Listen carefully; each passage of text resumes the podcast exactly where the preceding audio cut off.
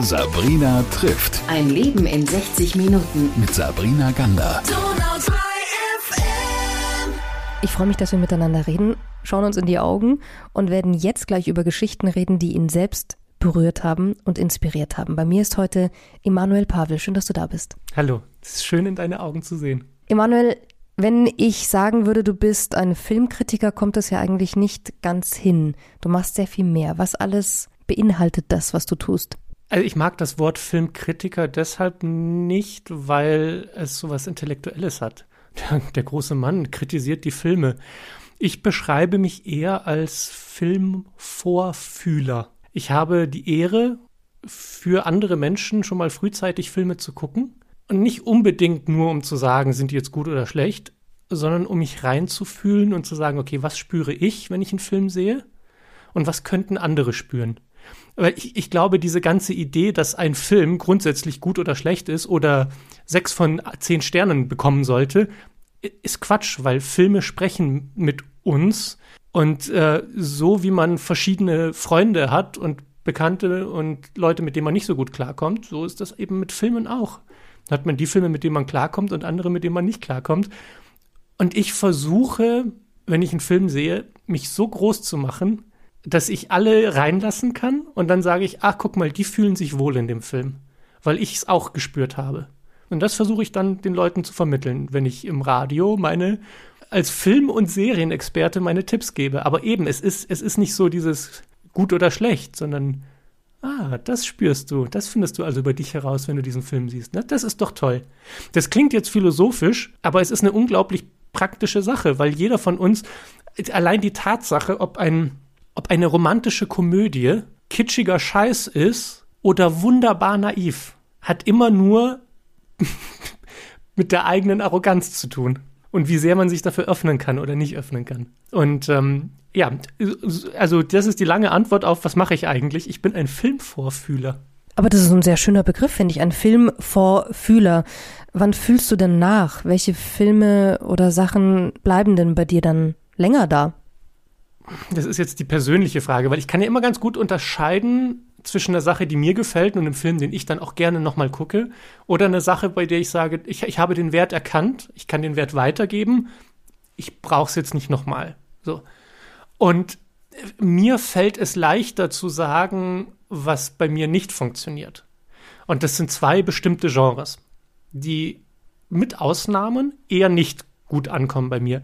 Das sind zum einen Kriegsfilme und zum anderen Mafia-Filme. Und die Erklärung dafür ist, glaube ich, das ist meine eigene Erklärung dafür, dass sowohl Mafia-Filme als auch Kriegsfilme erzählen die Geschichte von einer bedingungslosen Loyalität einer Institution gegenüber. Bei einem Kriegsfilm ist es, meine eigene Nation ist die beste und dafür bringe ich andere Menschen um.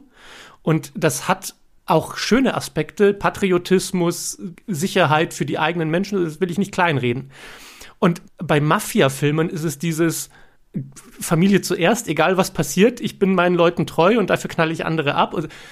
Und das funktioniert bei mir gar nicht, weil ich finde, Loyalität sollte nichts Bedingungsloses sein. Was man tut, ist keine, keine Frage des Verstandes oder des Kopfes, und ich sage mal, sondern, sondern eine, eine Gefühlssache. Und diese blinde Loyalität die dann zu schlimmen Konsequenzen führt oft. Und das ist ja das Tragische an Mafia-Filmen, weil dann schießen sie sich alle gegenseitig tot und am Ende kommt traurige italienische Musik und alle sagen, tja, so funktioniert das Leben. Nein, so funktioniert das Leben nicht. Und deshalb kann ich mit dem Genre nicht so viel anfangen. Ich glaube, was so ein bisschen drinsteckt, sind äh, so fehlgeleitete Helden. Denn Helden wiederum, die funktionieren ja, glaube ich, richtig gut bei Filmen und Serien. Ja, ja, also die Grundidee des Storytellings ist ja eine Struktur, die man Heldenreise nennt. Ne? Also ähm, Joseph Campbell, das ist so ein Mythenforscher, der hat äh, sich ganz, ganz viele Mythen und Sagen und Religionen auch angeguckt und hat versucht zu destillieren, was ist denn so der Grund, die Grundidee dahinter. Gibt es sowas wie einen Bauplan für gute Geschichten? Rausgekommen ist die Heldenreise. Die ist mal verkürzt erklärt die Idee, dass ein Held in einer Heimat lebt, die in einem gewissen Mangel ist. Also da stimmt irgendwas nicht, da fehlt etwas, es ist nicht optimal, vielleicht ist es sogar eine Riesenkatastrophe. Das bedeutet, der Held muss sich auf eine Reise machen. Dafür übertritt er eine große Schwelle hinein ins Abenteuer und findet einen Mentor, der ihm hilft, dieses Abenteuer zu bestehen, während eine antagonistische Kraft von der anderen Seite dagegen wirkt. Diese Kraft ist ja meistens schuld an dem ursprünglichen Mangel. Und am kritischsten Punkt kann dieser Held dann diesen Antagonisten überwinden und erreicht dann ein Ziel, einen besonderen Wert. Das heißt, er kann etwas zurückbekommen, die Prinzessin, die vom Drachen äh, entführt wurde, oder er erhält etwas, was noch gar nicht da war. Oder, was auch immer wichtig ist, er kann endlich etwas loslassen. Das war ja die alte Geschichte bei Herr der Ringe dieser Ring, der sie alle bindet und am Ende konnten sie sie loslassen. Und gerade bei Herr der Ringe sieht man zum Beispiel diese Struktur so toll. Also sie sind in diesem Auenland eigentlich super, aber der Mangel, der existiert ist, da ist dieser Ring der Macht und der muss irgendwie weggebracht werden. Frodo ist in dem Fall der Protagonist, der Held. Dann kommt der Mentor, der Gandalf und sagt, jetzt machst du dich mal auf die Reise. Dann kommt diese Schwelle hinein ins Abenteuer. Und ich finde, in dem Film Herr der Ringe ist das so schön gezeigt, da sieht man diese eine Szene in dem Film mit dem grünen Rasen des Auenlandes und dann tritt Frodo über diese Schwelle und dreht sich um und sagt, so weit war ich noch nie von zu Hause weg. Und dann beginnt das Abenteuer. Und er kämpft gegen diese antagonistische Kraft. In dem Fall ist es Sauron, aber das kann auch sein ähm, ein Monster, äh, der klassische Bösewicht, aber auch sowas wie die verlorene Liebe, die man zurückfinden möchte. Davon handeln Liebesfilme oder einfach überhaupt erstmal die Liebe finden, die man gerade nicht hat. Das ist auch ein Mangel, der geändert werden muss. Es gibt Naturgewalten, Erdbebenfilme, Katastrophenfilme basieren auf der antagonistischen Idee oder auch einfach das Problem von Zeitdruck. Man muss etwas bis dahin geschafft haben, weil sonst kriegt man so. Das sind diese ganzen antagonistischen Kräfte. Nun, Frodo macht sich dann auf die Reise, hat seine Gefährten ihn begleiten, aber er hat eben auch die Antagonisten und am Ende kann er endlich diesen Ring loslassen und sie kommen zurück in ihren Frieden. Und ich glaube, dass Storytelling ein Symbol dafür ist, wie man etwas, das, dem, das den eigenen Frieden stört, identifizieren kann und loslassen kann, um wieder in den Frieden zu kommen. Wie wichtig glaubst du denn sind gerade heute Heldengeschichten in einer Zeit, wo es Pandemie, Krieg, Angst vor Wirtschaftskrisen gibt? Wie wichtig ist es denn da wieder, Helden zu sehen, zu begleiten als Buch, Serie oder Film? Na, die Helden sind eine Metapher dafür, was man selbst in seinem Leben erreichen kann. Und ich glaube, man sucht sich immer unterbewusst die Helden, die man gerade braucht.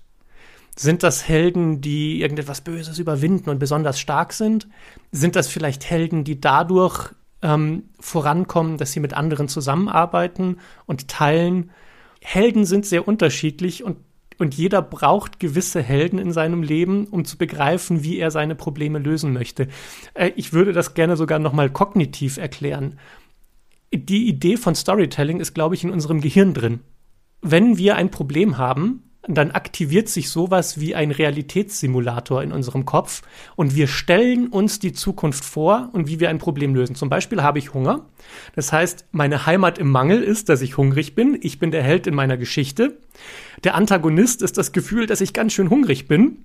Und das Ziel ist mein Kühlschrank. Und dann mache ich mich auf meine kleine Heldenreise, stolpere vielleicht noch über den Stuhl, aber dann schaffe ich's. Ich reiß den Kühlschrank auf. Oh Gott, er ist leer was mache ich?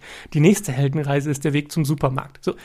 Und indem wir in unserem Realitätssimulator im Kopf diese Sachen durchspielen, entscheiden wir, welcher Weg im echten Leben der beste wäre, um ans Ziel zu kommen.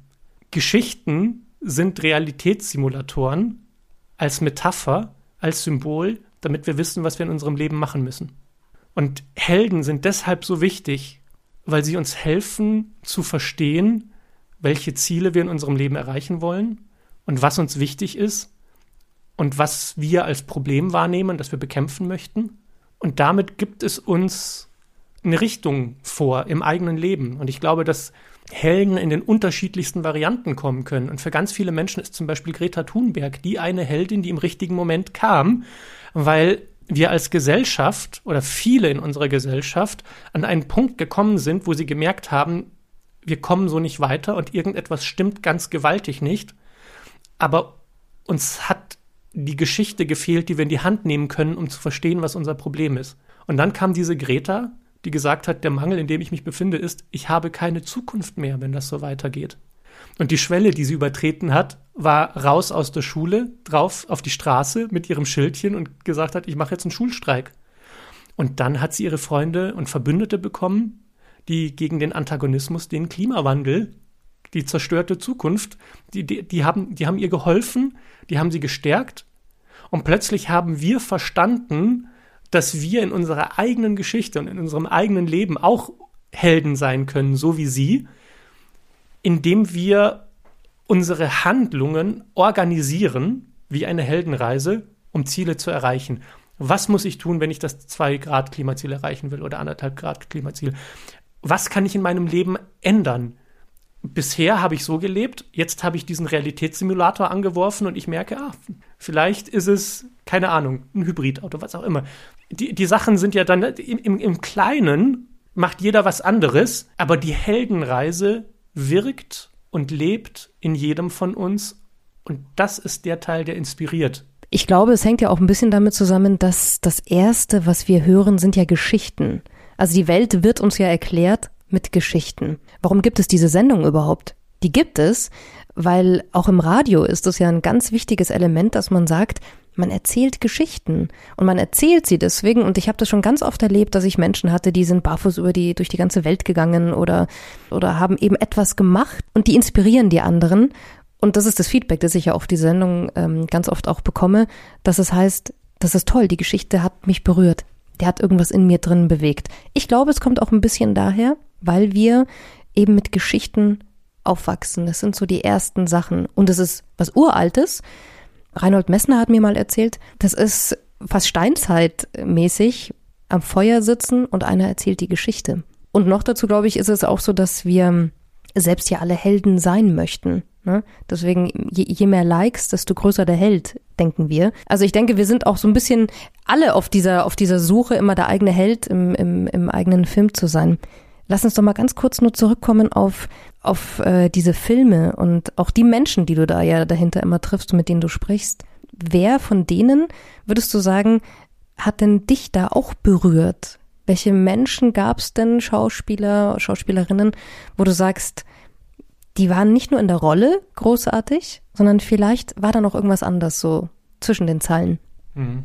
Grob kann man sagen, dass die wirklich großen Hollywood-Stars deshalb an diesem Ort sind, weil etwas in ihnen steckt. Das heißt, es sind, es klingt jetzt albern, aber es sind die großen Namen, die einen am meisten begeistern. Und nicht, weil sie in großen Filmen mitspielen, sondern sie spielen in großen Filmen mit und sie sind große Namen, weil sie besondere Menschen sind. Auf jeden Fall gehört dazu Meryl Streep. Ich habe die ein paar Mal interviewt und jedes Mal bin ich rausgegangen und dachte mir, ja, du könntest mich gerne adoptieren, ich wäre dafür zu haben. Sie ist eine so wunderbare warmherzige Person, die aber eine gewisse Strenge hat, in dem Sinne, sie begreift halt, wie das Leben ist. Sie ist eine Null-Bullshit-Person und sie sagt die Sachen, wie sie sind und das macht sie so wunderbar. Und ich erinnere mich noch an, an ähm, zwei Interviews, die wir kurz nacheinander hatten. Da hat sie erst den Film Mamma Mia gemacht, wo sich alle gefragt haben, warum singt die große Meryl Streep ABBA-Musicals? Und äh, kurz darauf war dann der Film Glaubensfrage Doubt, für den sie sogar für den Oscar nominiert war. Und das ist so die normale Meryl Streep-Rolle. Und es, es war so schön für mich mit ihr bei diesem intellektuellen Drama darüber zu sprechen, wie sehr mich der Film Mamma Mia aber nachhaltig berührt hat, weil er mich einfach glücklich gemacht hat. Und weil diese ABBA-Songs in mir jedes Mal ein Gefühl des völligen Entzückens auslösen. Und weißt du was? Sie hat das voll gecheckt. Sie hat gewusst, was sie in, diesem ABBA-Musical getan hat und warum sie dafür unterschrieben hat und was sie in den Menschen auslöst.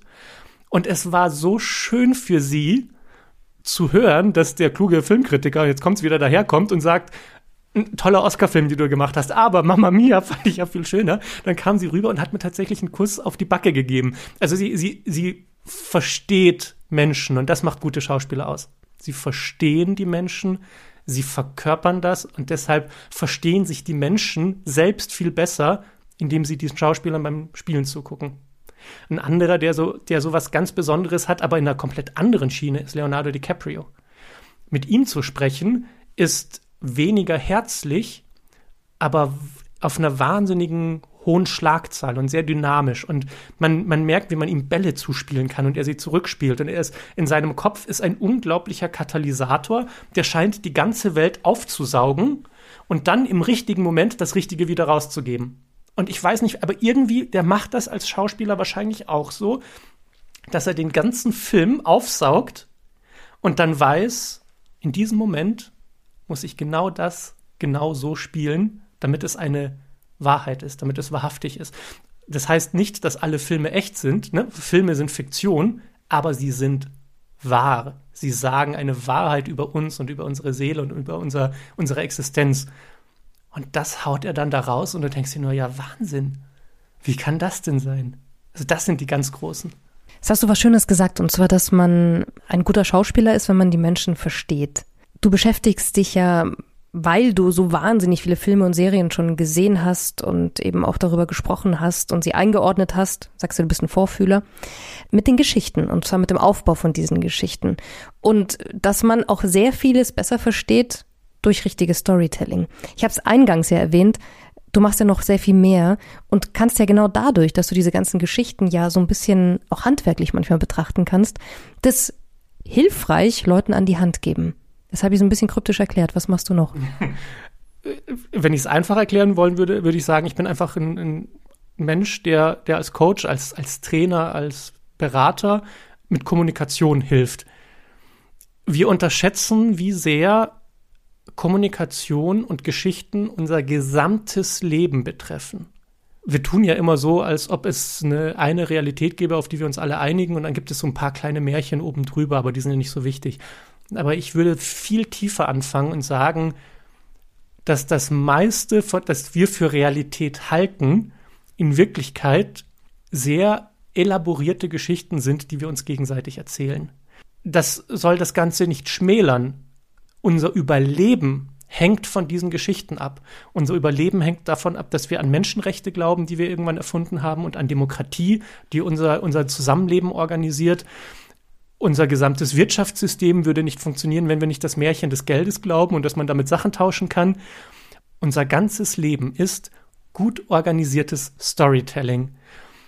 Und wenn man das erstmal gecheckt hat, dann kriegt man noch eine ganz andere, äh, einen ganz anderen Hand Handlungsspielraum, einen anderen Horizont im Leben, weil dann begreift man, okay, welche Geschichten funktionieren für mich eigentlich und welche Geschichten funktionieren nicht und wie kann ich bessere Geschichten für mein Leben erzählen das kann man auf ganz vielen Ebenen machen. Das heißt, zu mir kommen Leute, die sagen, ich habe ein Business und ich möchte den Menschen erklären, was ich mache. Und dann helfe ich ihnen mit der Heldenreise zu erklären, was in ihrem Business der Protagonist ist und der Antagonist ist, welche Probleme sie lösen und vor allem, was sie den Menschen geben. Aber das kann man natürlich auch persönlich erleben. Also ich bin, ich bin kein, ich bin ausgebildeter psychologischer Berater, kein Psychologe. Also da muss man eine Trennung machen zwischen ähm, tatsächlich Krankheiten und Defiziten, die ein Arzt behandeln muss und dem, was ich mache. Aber jeder in uns hat ja diese Themen, die an ihm nagen und er sagt, da muss ich weiterkommen und irgendwie schaffen, das kriege ich nicht hin und da brauche ich Hilfe. Und wenn man an so einem Punkt kommt, dass der Held schon sehr, sehr lange feststeckt, dann liegt das daran, dass er in seiner falschen Heldenreise ist und die falsche Geschichte erzählt und ein anderes Ziel braucht und woanders hin muss. Und dabei helfe ich den Leuten. Und es gibt mir selbst auch so unglaublich viel, weil jedes Mal, wenn man mit Menschen arbeitet, die mit einem Donnerschlag feststellen, das ist nur eine Geschichte, die ich mir die mein ganzes Leben erzählt habe und ich muss das gar nicht mehr machen und die das dann loslassen und irgendetwas anderes finden, was sie belebt und inspiriert, dann wirkt sich das automatisch auch auf mich aus. Also es ist, es ist wirklich eine, eine magische Arbeit für mich und ich kann mir selbst nicht erklären, warum es mich so glücklich macht, es zu machen. Aber es funktioniert und es bringt was. Und, und mein, mein Claim auf meiner Website ist, Storytelling is life. It's time for better stories. Und das ist meine, ich kann dir meine eigene Geschichte dazu erzählen, wenn du willst. Unbedingt. Und ich wollte dir auch noch sagen, warum dich das glücklich macht, weil mich macht es ja auch glücklich, mhm. dass ich diese Sendung machen darf. Und weil, ich sag dir warum, die Geschichten, die mir erzählt werden, mich immer wieder irgendwo in mir drinnen so berühren, weil es irgendein kleines Spiegelchen in mir anleuchtet, das auch so ein Teil von dieser Geschichte erlebt hat oder was ähnliches. Das hat mich gerade sehr berührt, wie du das gesagt hast, weil, weil es ist wirklich so, ich muss nicht esoterisch werden, aber ich glaube, dass das, was uns alle verbindet, irgendwie ein Kern ist, der sehr, sehr, sehr gleich ist. Wir haben alle unglaublich komplizierte Köpfe und Gehirne mit Dingen, die sich sehr und voneinander unterscheiden und Weltbildern und Vorstellungen. Aber das Wesen, das diese crazy Welt wahrnimmt, ist vielleicht sogar dasselbe Wesen in jedem drin. Und das spüren wir, wenn wir sagen, ich bin, ich bin das und das. Dann sagt man, ich bin Filmkritiker oder ich bin Filmvorfühler oder du bist die Sabrina, die Interviews macht. Und das ist alles wahnsinnig unterschiedlich, aber das, was das wahrnimmt, ist etwas sehr Ruhiges, das wir uns alle teilen. Und das kann man Gott nennen oder was auch immer. Aber ich glaube, dass da, dass diese Kraft wirkt, ohne dass ich sage, es gibt, es, es gibt da irgendwelche, ne, diese, diese ganzen spirituellen Konzepte sind nicht nötig, um zu sagen, es, das Universum weiß, dass das Universum existiert. Wir sind der Beweis dafür. Irgendetwas ist da, dass es weiß. Mehr muss man nicht dazu sagen. Und in dem lasse ich mich gerne fallen. Und dem gebe ich mich, gerne hin. Und jetzt zu meiner eigenen Geschichte und warum ich glaube, dass Geschichten so sehr eine Welt verändern können. Und dass eine Geschichte entscheidet, ob man glücklich ist oder nicht. Dass es die Geschichte ist, die man loslassen kann. Liegt daran, dass ich aufgewachsen bin in ähm, einer Situation, die äh, im, am einfachsten trifft es, glaube ich, eine Sekte, eine christliche Sekte, in der ich aufgewachsen bin und meine Eltern sind bis auf den heutigen Tag völlig überzeugt davon, dass es Gott gibt und den Teufel und dass es dieses heilige Buch gibt und ein gewisses Set an Dingen, die man machen muss oder nicht machen muss, damit, dass man dann irgendwann ins Paradies kommt. Und danach richtet man sein gesamtes Handeln aus. Daran misst man die Liebe zu seinen Kindern, wie gut sie sind und ob sie Gottes Wunsch und Gottes hohen Maßstäben gerecht werden. Und ich bin da aufgewachsen und es hat mich erdrückt und ich wusste natürlich nicht warum, weil ich nicht verstanden habe, dass es nur eine Geschichte ist. Und erst als ich ein Alter erreicht habe, in dem ich begriffen habe, ja, Moment mal, das ist es nicht. Das ist nur eine Geschichte, konnte ich einen Schritt weitergehen. Und normalerweise geht man dann weiter und sucht sich die nächstbeste Geschichte aus. Und dann ist es die, die man glaubt, bis die nicht mehr funktioniert, und dann ist es die nächste Geschichte. Und dann denkt man sich, ich muss nur Karriere machen und dann bin ich glücklich. Und dann nimmt man die nächste Geschichte und dann ist es, man muss nur den richtigen Partner finden und dann ist man wirklich glücklich. Und dann funktioniert das auch nicht, aber dann sucht man sich die nächste Geschichte. Und irgendwann habe ich begriffen, es liegt nicht daran, was man macht, sondern wie die Geschichten funktionieren. Und wenn man das ändert, dann ändert sich das Leben. Und zwar grundlegend. Und ich glaube, das war so meine Heldenreise, so meine Schwelle, dass ich aus diesem Mangel rausgegangen bin, wo ich immer gemerkt habe, die Geschichten funktionieren alle für mich nicht. Das ist es nicht und das macht mich nicht glücklich. Jetzt reinzukommen in einem Zustand, in dem ich sage, ich suche mir die Geschichten aus, die mich gerade jetzt zufrieden machen. Und dann kann ich eine neue Geschichte finden, wenn ich so weit bin.